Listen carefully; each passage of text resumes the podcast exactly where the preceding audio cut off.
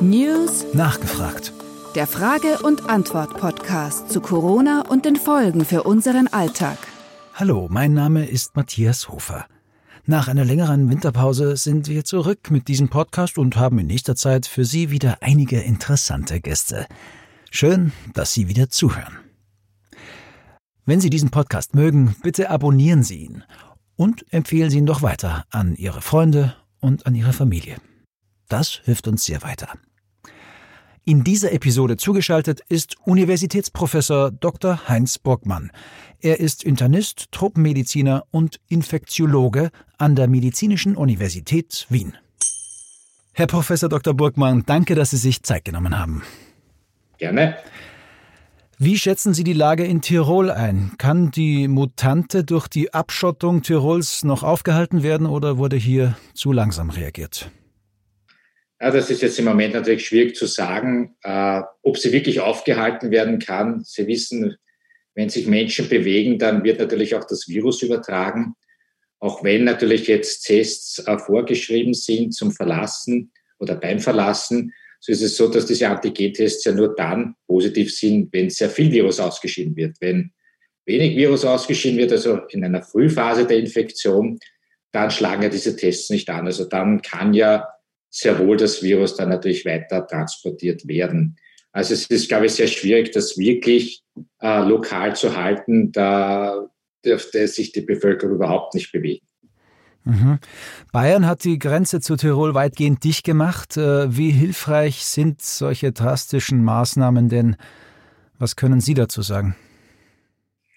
Ja, wenn man die Grenzen dicht macht, dann ist wahrscheinlich die Wahrscheinlichkeit sehr gering, dass das Virus natürlich hinausgetragen wird. Ja. Und äh, wenn Infektionen auftreten, dann können die natürlich entsprechend nachverfolgt werden, schnell isoliert werden und man kann also versuchen, die Ausbreitung des Virus dadurch zu hemmen. Wenn man sich allerdings jetzt anschaut, dass das doch eine deutlich infektiösere, äh, sage ich jetzt einmal, Form des Virus ist, ist die Frage, wie lange denn das gelingt, das hintanzuhalten. Ja, also wie lange gelingt es, weil, wie gesagt, Mobilität ist ganz ein ganz wichtiger Faktor jetzt in unserer Gesellschaft und die auf lange Sicht vollständig einzuschränken, wird wahrscheinlich nicht möglich sein. Mhm. Sie haben es angesprochen, es wird ja davon ausgegangen, dass die Mutante äh, zunehmend das Infektionsgeschehen dominieren wird. Äh, wie beurteilen Sie vor diesem Hintergrund den Umstand, dass während Österreich bis auf Tirol wieder etwas mehr geöffnet hat, in Deutschland der Lockdown bis auf teilweise schulische Öffnungen gerade verlängert wurde? Also ich denke, natürlich ist es so, dass diese Variante anscheinend, was man bisher sieht oder auch wie sie sich verbreitet, dürfte sie doch äh, infektiöser sein, wenn wir von der britischen, aber auch von der äh, südafrikanischen Variante sprechen, dürfte sie infektiöser sein. Das heißt also, stecken sich natürlich damit mehr Menschen an. Und äh, wir wissen jetzt seit einem Jahr, wie das Virus übertragen wird durch Kontakt eben von Mensch zu Mensch. Und je mehr man natürlich die Kontakte einschränkt, desto geringer ist die Wahrscheinlichkeit, äh, dass das Virus übertragen wird. Das ist die infektiologische Seite. Auf der anderen Seite habe ich natürlich auch eine Beispiel Schulen, ein ganz wichtiger Bereich auch, äh, alte Kollateralschäden, die natürlich da auftreten können. Und ich glaube, das eine sind natürlich die Infektionszahlen an und für sich. Das heißt, wie viele positive PCRs und Antigentests messe ich. Das andere sind aber in meiner Meinung nach auch, äh, wie viele sind im Spital aufgenommen? Wie ist äh, die Belastung der Spitäler? Und das ist ganz einfach, das sind so die, die, die Faktoren, die berücksichtigt werden müssen. Äh, Im Hinblick, kann ich jetzt mehr öffnen oder weniger öffnen? Wir müssen ja das Virus ja, es wird nicht so schnell weggehen und es wird überhaupt nicht mehr weggehen. Wir müssen es integrieren. Das heißt, äh, es muss ja aus meiner Sicht gesehen natürlich ein normales oder halbwegs normales Leben ja auch wieder möglich sein. Deshalb denke ich, dass Schulöffnungen beziehungsweise äh, ein sehr äh, dezentes Öffnen der Strukturen, wie stattgefunden hat, ganz einfach auch ein wichtiger Faktor ist. Mhm. Nochmal auf die Maßnahmen äh, zurückzukommen. Ist es möglich, dass die, dass die bisherigen Maßnahmen zwar zur Eindämmung der alten Virusvariante gut ausgereicht haben, aber für die neuen Mutanten, südafrikanisch oder britisch, zu mild sein könnten? Was könnte da noch auf uns zukommen? Kann man das irgendwie einschätzen? Also ich, ich glaube nicht, dass die Maßnahmen zu milde sind. Ja. Äh, es ist immer die Frage, wie sehr hält man sich an die Maßnahmen. Wir haben ja gesehen, also der erste Lockdown war ja ganz anders als der jetzige Lockdown, was die Mobilität angelangt hat, ja, also was das Einhalten der Maßnahmen anbelangt hat. Und äh, ich denke, die, die Maßnahmen würden schon sehr gut sein, ja, so all die, die es schon vorher gegeben hat, die es jetzt gegeben hat, wenn sie auch entsprechend breit eingehalten werden müssen.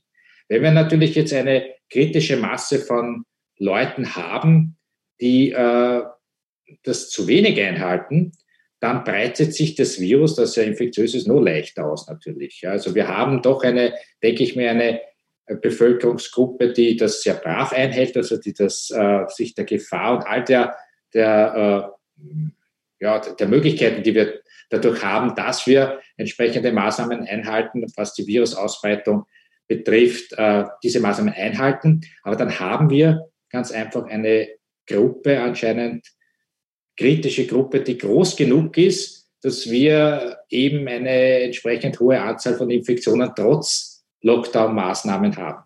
Mhm. Sie haben es gesagt, das, das, das individuelle Verhalten, also die Einhaltung der Hygiene- und Abstandsregeln bleibt unerlässlich. Ähm, da stellt sich die Frage, wie gefährlich denn solche Demonstrationen, bei denen sich offenkundig Tausende nicht an die Regeln halten und sogar gegen Hygiene demonstrieren, wie gefährlich sind denn solche Auswüchse?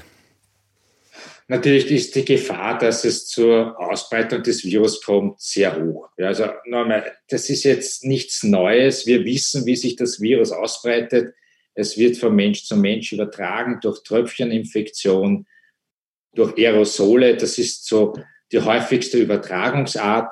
Wenn natürlich jetzt viele Menschen sich treffen und eng beieinander stehen, dann ist die Gefahr, dass es zu Infektionen kommt, natürlich äh, deutlich größer. Problem dieser neuen Virusmutanten oder Varianten scheint zu sein, dass äh, die Infektiosität höher ist. Das heißt, das Virus kann besser eine Infektion hervorrufen, kann besser an die Rezeptoren andocken und äh, ist erfolgreicher in der Übertragung. Und das führt natürlich dazu, dass mehr Leute sich infizieren können.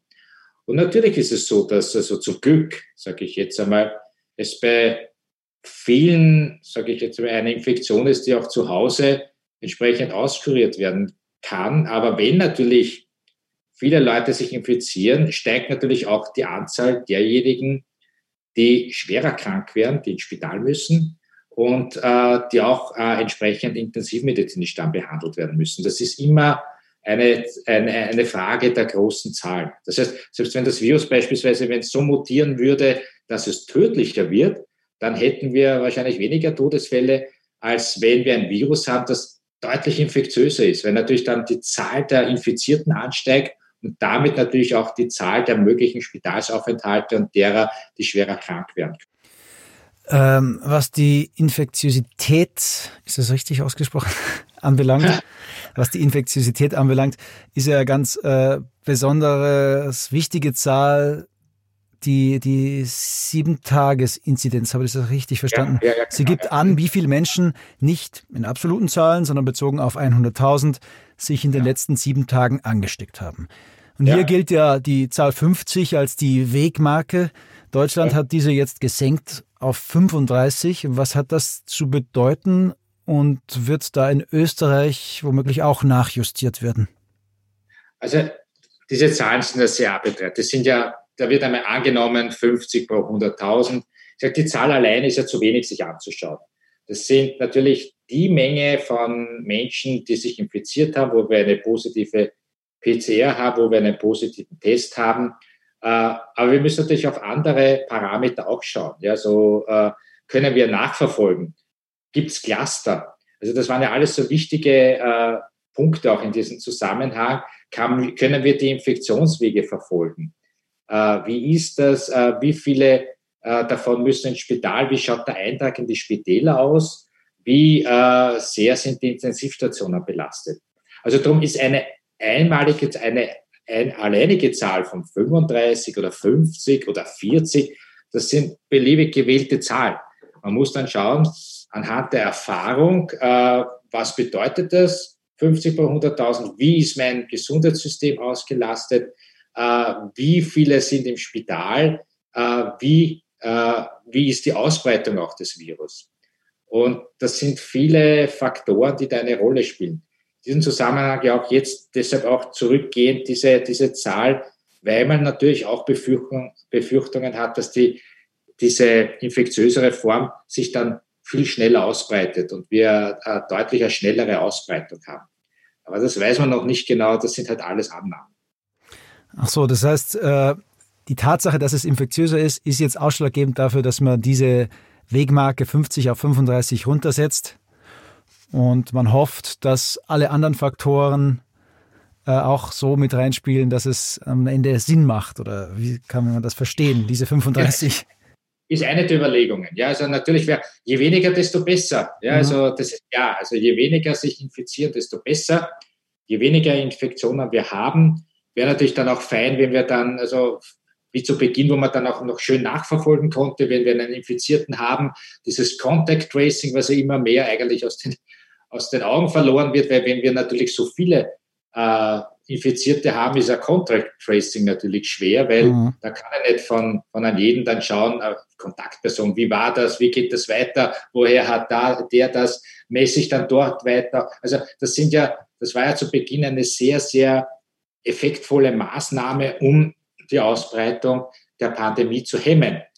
Wenn Sie natürlich jetzt eine zu große Zahl haben an Neuinfektionen pro Tag, dann funktioniert das nicht mehr. Ja? Dann geht das nicht mehr gut, dann äh, können sie nicht mehr entsprechend nachverfolgen.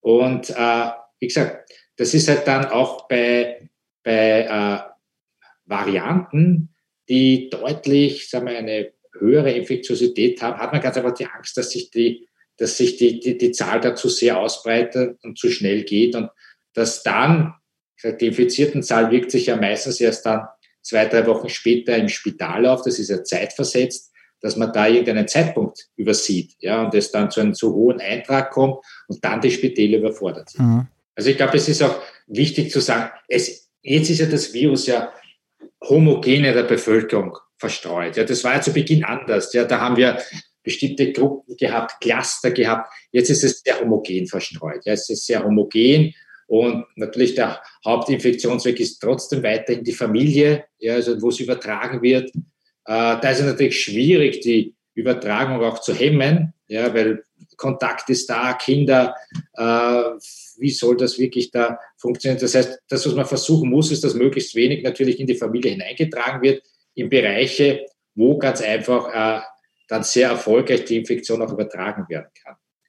Deshalb denke ich mir, äh, ist auf der einen Seite schon wichtig zu öffnen, um ganz aber wieder ein bisschen Leben zuzulassen, aber andererseits äh, sehr behutsam. Also da sind diese Zahlen natürlich schon sehr wichtig. Wenn plötzlich die Zahlen wieder hinaufspringen auf, auf mehrere tausend, ja, dann ist anzunehmen, dass zeitversetzt dann wiederum viele Menschen im Spital sind und äh, von denen dann wiederum einige auf die Intensivstation müssen und diese Patienten, die auf der Intensivstation liegen, die liegen meistens sehr lange. Die verbrauchen sehr lange Ressourcen.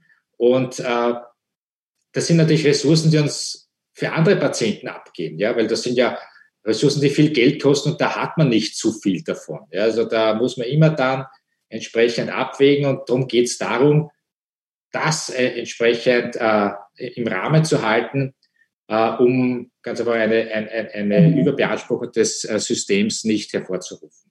Herr Professor Dr. Burgmann, vielen Dank für Ihre Einschätzungen. Vielleicht darf ich Sie aus gegebenem Anlass wieder einmal anrufen. Gerne. Danke fürs Dabeisein. Gerne. Auf Wiederhören. Auf Wiederhören.